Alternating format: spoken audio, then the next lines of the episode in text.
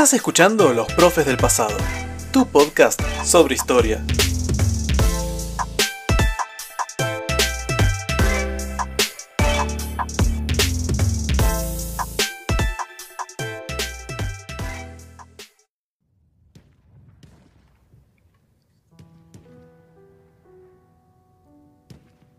Mediodía. El sol quema. El sudor nos muerde los ojos. Lo secamos con la manga. De vez en cuando hay sangre también. Nos acercamos a una trinchera que tiene mejor aspecto. Está ocupada y preparada para resistir. Nos acoge. Nuestra artillería entra en acción poderosamente y cierra con llave la posición. Las tropas que nos perseguían se encallan. No pueden continuar. El ataque ha sido paralizado por la artillería. Espiamos. El fuego salta, de pronto, 100 metros más allá, y nos lanzamos al ataque. A mi lado, un obús se lleva a la cabeza a un soldado de primera. Corre todavía unos pasos, mientras la sangre brota de su cuello como de un surtidor. No llegamos al cuerpo a cuerpo. Los otros se retiran. Llegamos a nuestras trincheras destrozadas y seguimos avanzando. Oh, estos regresos. Hemos llegado a las acogedoras posiciones de reserva y quisiéramos dejarnos resbalar, desaparecer en ellas. Y sin embargo, tenemos que volver atrás, sumergirnos de nuevo en el horror. Si en semejantes momentos no fuéramos autómatas, quedaríamos tendidos, exhaustos, incapaces del menor acto de voluntad. Pero nos sentimos arrastrados de nuevo hacia adelante, sin voluntad también, y, no obstante, con un furor homicida y una rabia demencial. Queremos matar, pues esos de ahí abajo son ahora nuestros mortales enemigos. Sus fusiles y sus granadas se dirigen contra nosotros. Si no los aniquilamos, ellos nos aniquilarán a nosotros la tierra parda, esta tierra parda, rasgada y reventada, que luce grasienta bajo los rayos del sol, sirve de fondo a un terrible juego de autómatas.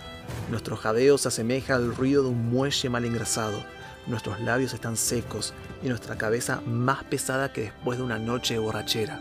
Es así como avanzamos, vacilantes, y en nuestras almas resecas y acribilladas penetra con un dolor lacerante la imagen de esta tierra parda iluminada por este sol grasiento, con estos soldados, todavía palpitantes unos, muertos ya los otros, tendidos todos sobre el suelo, como si este fuera su fatal destino, que nos agarran las piernas y gritan cuando nosotros les pasamos por encima.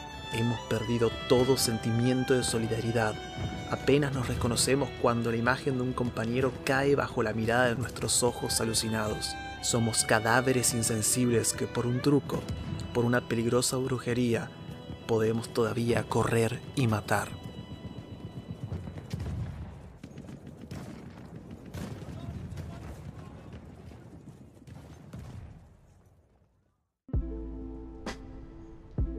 Muy buenos días amigos y amigas de la historia, ¿cómo están? Les damos la bienvenida a un nuevo episodio de Los Profes del Pasado.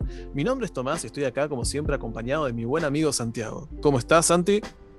Muy buenas tardes Tommy, otro gran episodio para nuestro podcast. Exactamente, a continuando con el tema que habíamos arrancado ya en el episodio anterior. Totalmente. Vamos a empezar como la parte central, ¿no? Si querés decirle. Sí, podríamos decirlo así. Vamos ya a arrancar con lo jugoso del tema, ¿sí? con lo que todo el mundo siempre le gusta escuchar o aprender o ver sobre la Primera Guerra Mundial, que es justamente la parte de la guerra en sí. Totalmente, totalmente. Y es una parte que mucha gente no lo sabe, ¿no? Porque sabe una parte nomás, ¿no? Y no saben las otras. Entonces, estaría bueno profundizar en estas cuatro partes ¿no? que vamos a mencionar y vamos a profundizar ante este segundo episodio de Primera Guerra Mundial, ¿no? Sí, esto creo que tiene que ver mucho con el tema de que justamente la Segunda Guerra Mundial es mucho más conocida que la Primera. Entonces acá como que vamos a hablar un poco de qué fue esta Primera Guerra Mundial, cómo se peleó, cómo se vivió, ¿sí? Y vamos a empezar ya a introducir un poco todas estas cuestiones que vamos a desarrollar durante estos minutos que vamos a tener de este episodio. Antes de comenzar, una pequeña aclaración. Lo que escuchaban al principio de la introducción de este episodio es un fragmento de la novela de Eric Maria Remarque, Sin novedad en el frente. ¿sí? Es una novela de este escritor alemán que posteriormente fue censurada durante la época del nazismo. Es muy interesante ya que remarca la fragilidad y el estado de los soldados alemanes durante los cuatro años de la Primera Guerra Mundial.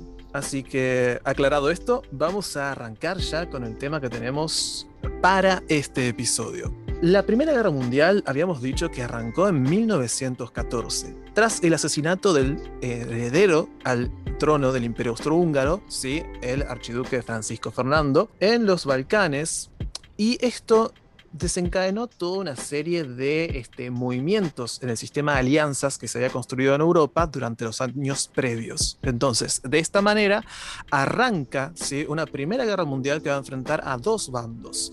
La Triple Entente, por un lado, ¿sí? a donde van a estar este, Gran Bretaña, Francia y el Imperio Ruso, y la Triple Alianza por el otro, con el Imperio Alemán, el Imperio Austrohúngaro y el Imperio Otomano. Sí, primero hay unas declaraciones de guerra, ¿no? Que creo, si no me equivoco, lo habremos mencionado en el primer episodio. Sí, sí. Y el que va a ser el. En esta partida de ajedrez, si querés llamarlo así, el que va a mover el primer peón va a ser Alemania, ¿no? Y es muy idéntico a un concepto o a una estrategia eh, bélica en la Segunda Guerra Mundial, ¿no? Cuando hablamos de guerra relámpago, bueno, el antecedente directo va a ser la guerra de movimientos, ¿no? Y quien va a dar el puntapié va a ser Alemania. Alemania, sí, a través de su mariscal, que se llama Schelfen, va a impulsar su plan, ¿sí? Y va más que nada a atacar a Francia. A ver, estamos hablando de lo que es frente occidental de Europa, ¿no? Va a atacar a Francia por lo que son las zonas de eh, Bélgica, ¿no? Bélgica es neutral a Alemania, pero a Alemania no le va a importar nada los franceses pensando que iban a atacar en la zona sur de su país, la región de Alsacia y Lorena, no va a pasar por ahí, va a empezar por todo lo que es Bélgica, todo lo que es el norte de, Francia, ¿no? Por ahí va a atacar Alemania a Francia, ¿sí? Y a través de distintas batallas, se va a ubicar a 25 kilómetros de París. Y los franceses se van a ubicar en la zona de, de ¿sí? Como su capital. Van a dejar París por una cuestión de bueno, para que la gente se pueda evacuar y que no haya mayores lamentos, ¿no? Sí, totalmente. Hay que tener en cuenta que en esta primera fase de la guerra, sí, porque aclaremos que esta primera guerra mundial tiene unas cuatro fases que podemos mencionar. Una primera, que es en 1914, que es la guerra de movimientos, una segunda que va de 1915 a 1916, que es la guerra de trincheras, está la crisis del 17 como tercera fase, y la fase número 4 es una nueva guerra de movimientos que va a ocurrir en 1918. En esta primera fase, ¿sí? que es acá la que está narrando Santiago, se van a delimitar una serie de frentes. El primero va a ser el frente occidental, que es a donde Alemania va a atacar, acá como dice Santi, a los franceses, ¿sí? y acá es donde van a darse las principales batallas entre el imperio alemán y el imperio austrohúngaro contra lo que van a ser los franceses, eh, los británicos, los belgas, eh, los estadounidenses posteriormente. Y por otro lado, se va a conformar un frente oriental a donde van a luchar principalmente el imperio ruso, que había quedado incomunicado de sus aliados, contra el imperio alemán el imperio austrohúngaro y también en parte el imperio otomano. Fuera de esto hubo más frentes, ¿sí? como el que se conformó en los Alpes y como que se conformó en, por ejemplo, Macedonia. Pero los principales van a ser el frente occidental y el frente oriental en Europa. Sí, la batalla más significativa del frente occidental, o también la podemos categorizar como la de esta primera fase, va a ser la batalla de, de Marne, ¿no? Que van a participar alrededor de 2 millones de hombres, ¿sí? En septiembre de 1914, lo que son las tropas aliadas y las tropas alemanas involucran 2 millones de personas. Em, y el general francés eh, Joffre va a conseguir frenar esa, ese avance alemán, ¿no? Que la verdad había eh, conquistado bastante territorio y por un lado, como dije antes yo, impensado para los franceses. ¿Por qué? Porque se pensaba que iban a pasar por Alsacia y Lorena y terminan pasando por Luxemburgo y Bélgica, ¿no? Exacto, totalmente. Aparte que hay que pensar que en esta primera parte de la guerra este, estamos hablando del enfrentamiento entre dos ejércitos que en este punto estaban bastante preparados. Estamos hablando del ejército alemán y el ejército francés, pero que el ejército alemán tenía una capacidad que era un poco superior al francés. Y este, está, confiaba mucho en este momento en la velocidad. De acá que en esta primera parte del enfrentamiento de las guerras, por ejemplo, continuar usando la caballería. la gente utilizara armadura, ¿sí? o incluso también espadas, ya que se confiaba en un avance rápido y estratégico sobre diferentes puntos de parte de Alemania para poder conquistar rápidamente Francia. Si bien hubo un intento primero por parte de Alemania de hacer un avance importante, ya con la primera batalla de Marne, van a comenzar a notarse que hay cierto estancamiento por parte del movimiento de los ejércitos. Eh, de parte del frente oriental, la debilidad del imperio ruso al momento de enfrentarse al imperio alemán va a ir marcando ¿sí? una situación constante en la cual el imperio ruso va a estar luchando durante los siguientes años en una posición de desventaja y tratando de sostener casi a la desesperada una batalla contra un enemigo que es superior y sin ningún tipo de apoyo, porque Rusia estaba en Oriente totalmente aislado de Francia e Inglaterra. Yo también quiero marcar también una serie de, hechos, ¿no? Y podemos mencionar una batalla que es bastante conocida y la persona que nos está escuchando solamente le va a hacer eh, en la cabeza este nombre, la batalla de Galípoli, por ejemplo, ¿no? Donde británicos y franceses intentaron en 1915 controlar los darandelos y asegurar la ruta eh, por mar hacia Rusia, como dijiste vos, que estaba aislada, ¿no? Pero son vencidos por los turcos, ¿sí? Cuando ya los turcos, eh, desde el año anterior ya empieza a perder su poder, les gana en, esta batalla a, las fuerzas eh, aliadas, ¿no? Pero no solamente eso, y como dijimos antes con la batalla de, más que nada de, de Marne, esta guerra de movimientos se empieza a estancar, ¿no? como que se empieza más a cuidar los territorios que se conquistaron más que nada que conquistar más, ¿no? ¿Por qué? Porque más que nada eh, es una indefinición debido a los nuevos recursos bélicos como la ametralladora o la artillería que va a ser muy precaria cualquier maniobra de movimiento. Primero porque pesa mucho y segundo va a producir muy fuertes bajas, ¿no? En la infantería de cada de cada potencia, tanto de un lado y del otro, ¿no? Ya pasamos a lo que es la segunda fase, ¿no? ¿Cómo se llama la segunda fase? La guerra de posiciones, o más conocido como la guerra de trincheras, ¿no? Sí, sí, ya en 1915, en un temprano 1915, arranca esta guerra de trincheras, seguramente muy conocida por parte de quienes nos escuchan, ya que justamente esta guerra de trincheras consistía en mantener las posiciones, como mencionaste vos, Santi, empleando surcos en la tierra en los cuales los soldados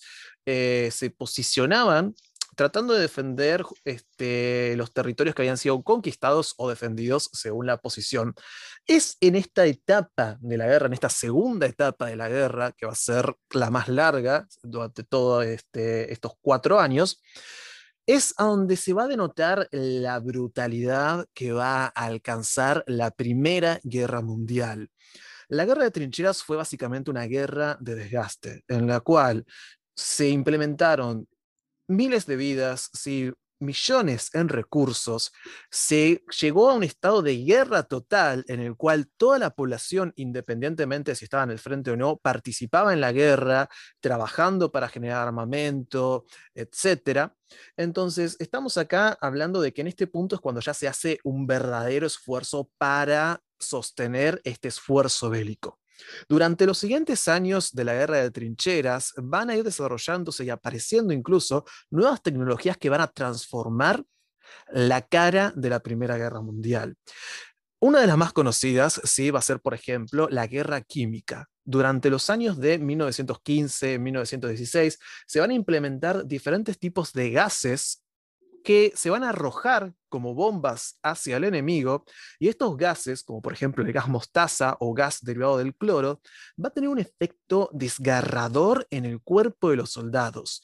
Incluso en el caso del gas mostaza podía llegar a afectar todo el sistema respiratorio del soldado, haciendo que le fuera imposible respirar y lastimando ¿sí? sus pulmones. De esta manera el soldado terminaba escupiendo sangre, lo cual era una visión aterradora. También durante esta época van a empezar a implementarse otro tipo de tecnologías como en el caso de los lanzallamas que también van a hacer su aparición en esta Primera Guerra Mundial.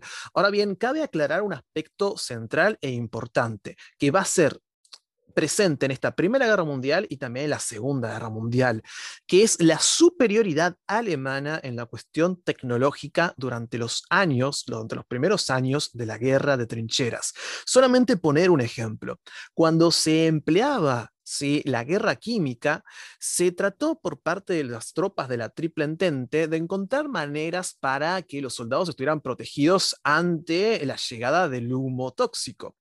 Se intentaron diferentes tipos de máscaras, todas demasiado este, rudimentarias, pero cuando se capturó un cuerpo de un soldado alemán, se encontró justamente que ya habían desarrollado un tipo de máscara mucho más avanzada y capaces de filtrar el componente tóxico que tenía este tipo de, químico, ¿sí? de gas químico.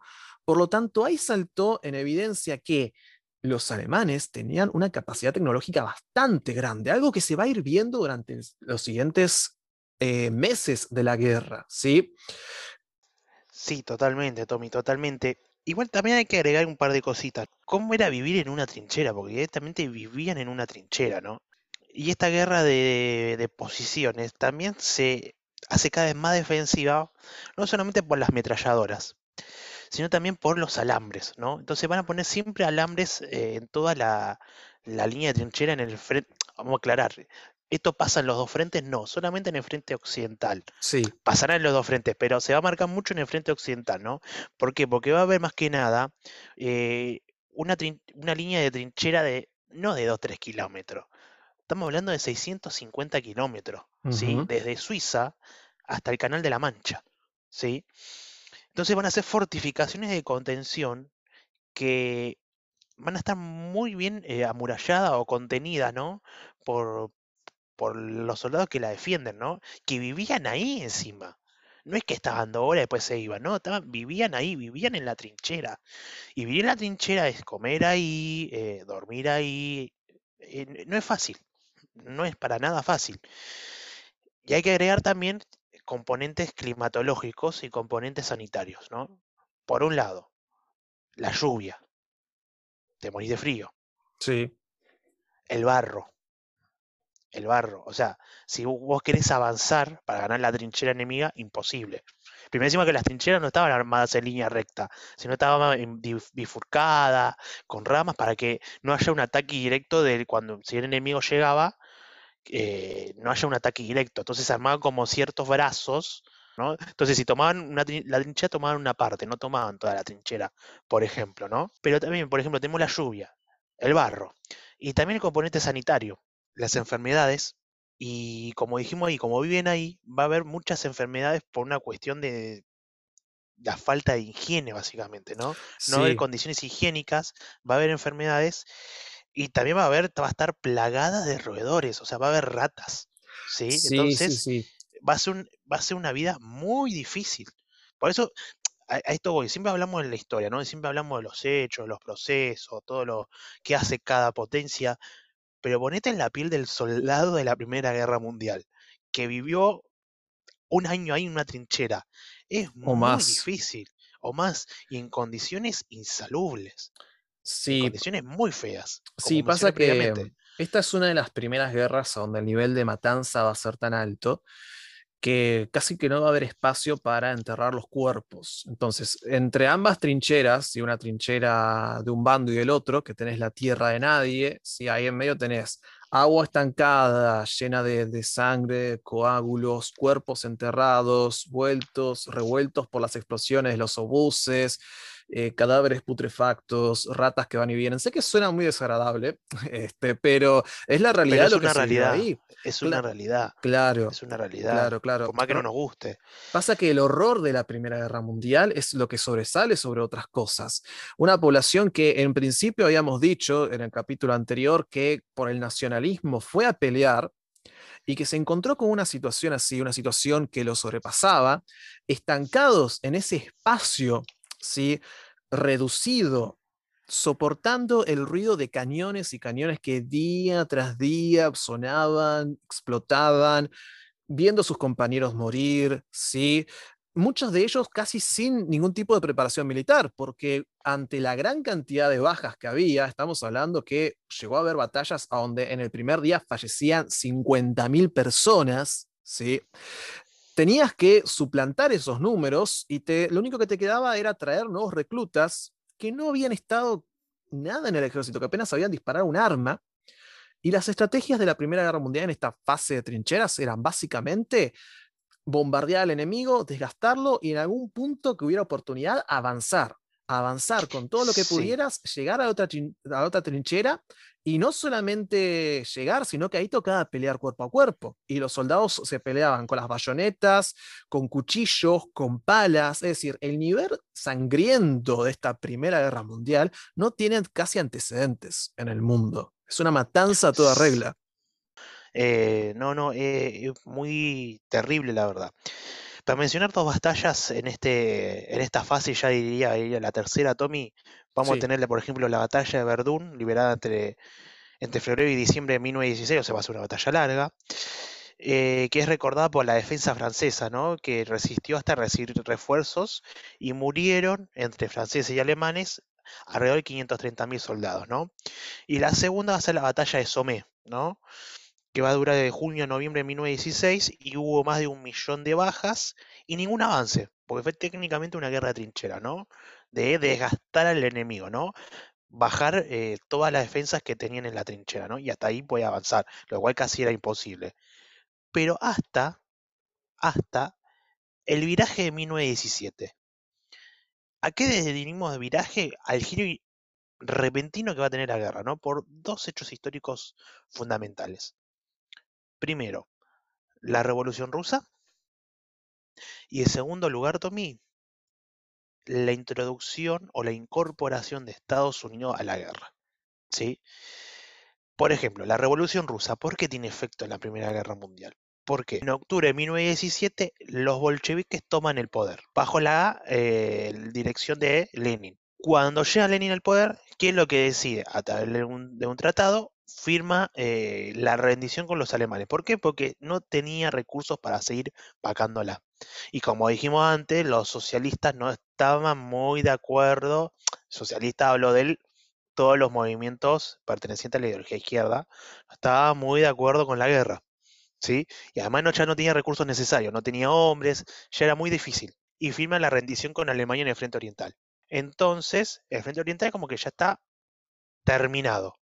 Ahora bien, se agrega otro frente, me olvidé de destacar, que es el frente alpino, que dijiste vos, ¿no, Tommy? Sí. Y, después vamos a mencionar el segundo hecho, si querés. Sí, en el caso del Frente Alpino, justamente, es el que se va a dar entre los italianos y el Imperio Austrohúngaro. Los italianos, que en principio se habían sumado a la Triple Alianza, posteriormente viraron hacia la Triple Entente y combatieron durante buena parte de la guerra de trincheras en los Alpes contra el Imperio Austrohúngaro. Durante los últimos escalones, los últimos momentos de la segunda fase de la guerra, ¿sí? ya entrando hacia la fase 3, hubo una gran avanzada del imperio austrohúngaro hacia los italianos, logrando capturar parte del ejército de Italia. Y parecía que en este punto se iba a revertir la balanza de la guerra. Los alemanes estaban listos para lograr otro tipo de avance, pero se van a dar acá una situación, un viraje importante, que es justamente acá, como mencionaba Santi, la incorporación de los Estados Unidos a la Primera Guerra Mundial no, sé si decir excusa, sí, pero la causa que se dio fue la destrucción del transatlántico Lusitania, en el cual viajaban algunos, eh, varios pasajeros estadounidenses, que fue torpedeado por un submarino alemán, ¿sí? una de estas nuevas tecnologías de la Primera Guerra. Sí, porque a ver, eh, vamos a destacar algo también ahí. En esta guerra de trincheras, ¿sí? a ser tan estática esta guerra, eh, los frentes, que los países que intervienen más que nada, sí, beligerantes, sí. Em, van a pensar en técnicas secundarias, ¿no? Entonces, ¿qué es lo que empezó, por ejemplo, Inglaterra? Bloquear el comercio marítimo de Alemania, ¿sí? Entonces, eh, no solamente en el desgaste terrestre, sino también en el desgaste marítimo también, ¿no? Em, ¿Cómo va a contrarrestar esto a Alemania? Porque no tenía una gran flota, porque Inglaterra tradicionalmente siempre se habla que siempre tuvo e históricamente la mejor flota del mundo. ¿Cómo lo va a contrarrestar a Alemania? Con submarinos. Sí. Y como dijiste vos, a través de la utilización de torpedos. ¿sí? Y uno de esos torpedos pega en ese buque mercante donde viajaban varios estadounidenses, y es como la causa, excusa, va a ser el detonante, vamos a ponerle así, que es la introducción de Estados Unidos a la guerra, ¿no? El Frente Oriental se termina. ¿sí? Porque Rusia decide rendirse, ¿no? Pero vamos al frente occidental, o sea, ¿qué es lo que pasa hacia Alemania? Manda todas sus tropas del frente oriental al frente occidental. Si no hubiese pasado, vamos a hacer un poquito de futurología, si no hubiese pasado lo de los Estados Unidos, la guerra se terminaba antes y la ganaba Alemania, por ejemplo. ¿Sí? Ya que los austrohúngaros y los otomanos ya débiles, ¿eh? o sea, la bancaba Alemania la guerra. ¿ah? Las, dos, las otras dos eh, potencias están muy, eh, muy débiles, muy débiles. La guerra la bancaba Alemania. Ahora, si llegaban en frente occidental, vos decís, la guerra se termina antes. Pero como Estados Unidos proveía solamente, antes de su incorporación activa en la Primera Guerra Mundial, va a durar un año más y el resultado va a ser otro. ¿sí? Acá hay una diferencia muy notable con la Segunda Guerra Mundial, Tommy, porque la Segunda Guerra Mundial ya a fines de 1944 ya se sabía que la Segunda Guerra Mundial iba a ser triunfo de los aliados. En la Primera Guerra Mundial no, era muy incierto, porque con esta, primero con esta guerra de trincheras, eh, con esta, estas innovaciones tecnológicas, no solamente en el plano marítimo, sino también en el plano naval, eh, perdón, eh, aeronáutico, ¿sí? Entonces, tiene un componente muy complejo los últimos dos años de la Primera Guerra, ¿no? Sí, sí, totalmente. Acá en este punto, ya cuando ingresa a los Estados Unidos, eh, trae mucha energía nueva para lo que ya era más que una triple entente y era una alianza en toda regla contra este, los imperios centrales. Y acá también me gustaría destacar que para este punto, ¿sí? para esta entrada en una nueva fase en la cual Alemania hace una nueva ofensiva y pronto estos nuevos aliados van a responder, ya si bien Alemania tenía su fortaleza, sí, y ojo, que igualmente con el desgaste tan grande que había, así como estaban las cosas, podía llegar incluso a derrotar a Francia y a Inglaterra, ya estaban comenzando a tener ciertas carencias este, en cuanto a su ejército. Hubo un bloqueo importante ¿sí? en lo que es el Mar del Norte que impidió que eh, Alemania pudiera adquirir metales y eso impidió que pudiera seguir construyendo un arma que no mencionamos hasta ahora, pero que ahora yo lo voy a traer, Santi, que son los tanques. En la última parte de la Primera Guerra Mundial, Alemania no va a tener tanques y sus aliados sí. Todos sabemos lo que son los tanques, lo conocemos como un, este, mm, un vehículo más de la guerra moderna, pero aparece en la Primera Guerra Mundial primero como un elemento para cruzar las trincheras, ¿sí? Pero se va a ir perfeccionando con el paso del tiempo, y ya sea finales de la Primera Guerra Mundial, van a ser un elemento más en la guerra de movimientos, clave ante la falta de blindados que sufría el imperio alemán. Entonces... Exactamente, exactamente. Y además, eh, ya inaugura, como dijimos, esta segunda guerra de movimiento, la fase final de la guerra de 1918, ¿no? Por eso, sí. Porque la introducción del tanque elimina, ¿no? Esas posiciones estancadas, ¿no? Ya eh, la guerra empieza a tomar otro color y, un, y un tono más dinámico, ¿no? Por ejemplo, con las innovaciones tecnológicas, como dijiste vos, el tanque, ¿no? Entonces, en el frente oriental ya termina la, idea, porque Rusia y Rumania ya firmaron la paz, con Alemania también, a través del tratado eh, Liptov-Brest. Em, y este último periodo que se va a desarrollar desde el 21 de marzo hasta el 11 de noviembre de 1918, se pueden dividir en dos fases. Primero, como mencionaste vos, la ofensiva alemana, que rápidamente es amortiguada ¿no? por los soldados estadounidenses, y después la ofensiva aliada, ¿no? Que va a estar dirigida más que nada por el mariscal Fernand Foch, ¿no? Sí. Que es una segunda victoria de Marne y continuó sin interrupción hasta el armisticio. Sí, sí, sí, sí, sí. En este punto em, ya nos encontramos con que Alemania estaba básicamente debilitada. O sea, a ver, ya desde hacía bastante tiempo que Alemania estaba resistiendo la guerra casi sola el imperio otomano se rindió ¿sí? ante este, el avance que hubo de la Triple Entente en el frente macedonio, que dejó descubierto Estambul, capital del imperio otomano, debió rendirse. El imperio austrohúngaro ya había empezado mal la guerra, sí, básicamente porque por los problemas internos, eh, los problemas de dirección que tenía también, ¿sí? un emperador con una edad bastante avanzada que dejaba paso a una nueva dirigencia inexperta, había generado ya fracturas dentro de su propio ejército, hambre, problemas internos, entonces no tuvo más oportunidad que rendirse ante una nueva ofensiva de los italianos. Y Alemania, ya habiendo dado lo que tenía, con problemas internos nuevamente que surgían, posteriormente empezó a ceder ante la gran ofensiva que tenía la Triple Entente o ya estos aliados hacia lo que era el territorio alemán. Y acá ya nos encaminamos hacia el final de la guerra, porque Alemania no va a poder resistir esta avanzada. ¿sí? sí, sí, sí, totalmente, totalmente, Tommy. Em, y no solamente Alemania, pues sino también, qué sé yo, em, Bulgaria y Turquía van a deponer sus armas, Austria y Hungría también por el poder eh, italiano. Hay victorias sucesivas en lo que es la región de Macedonia, en la región también de Medio Oriente, sí, más que nada Palestina, sí, que después se va a convertir este, eh, en un una región controlada por Gran Bretaña, ¿no? Después desemboca en otras cosas como conocemos el conflicto. sí, eh, lamentablemente también. Palestina-Israelí, claro. Y Alemania, para evitar lo que es un desastre total, pierde una batalla clave, por ejemplo, que es la batalla de Passchendaele, ¿sí? En, julio de 1918, donde pierde 400.000 hombres. Em, los británicos ya destruyen sus últimas defensas, destruyen sus últimas defensas, para evitar un desastre total, Alemania acepta las condiciones impuestas y firma el armisticio. Todavía no vayamos a la parte de tratados. Yo te diría, Tommy, dejémoslo para el tercer episodio.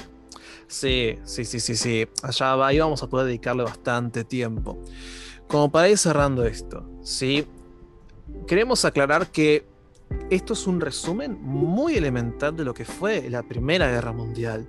Si ustedes quieren leer, quieren investigar, van a encontrarse con realmente un montón de aspectos, un montón de cosas importantes que se pueden profundizar, se pueden aprender y dejan en evidencia lo que realmente fue esta Primera Guerra Mundial. Una guerra que se peleó por una serie de objetivos y que vamos a ver en el siguiente episodio que realmente no lo solucionó. Y no estamos justificando acá la guerra, sino que estamos diciendo que esta Primera Guerra Mundial fue una de las masacres más inútiles que hubo en toda la historia de la humanidad.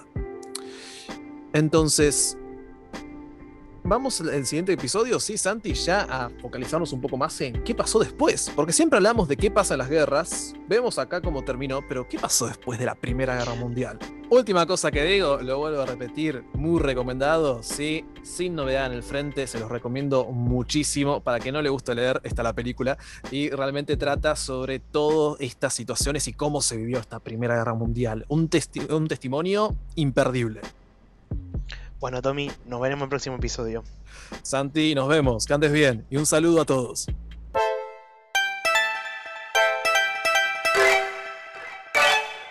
Acabas de escuchar a los profes del pasado. No olvides buscarnos en Instagram como arroba profes del pasado para encontrar mucho más contenido relacionado con diferentes temas históricos. Nos vemos en el siguiente episodio.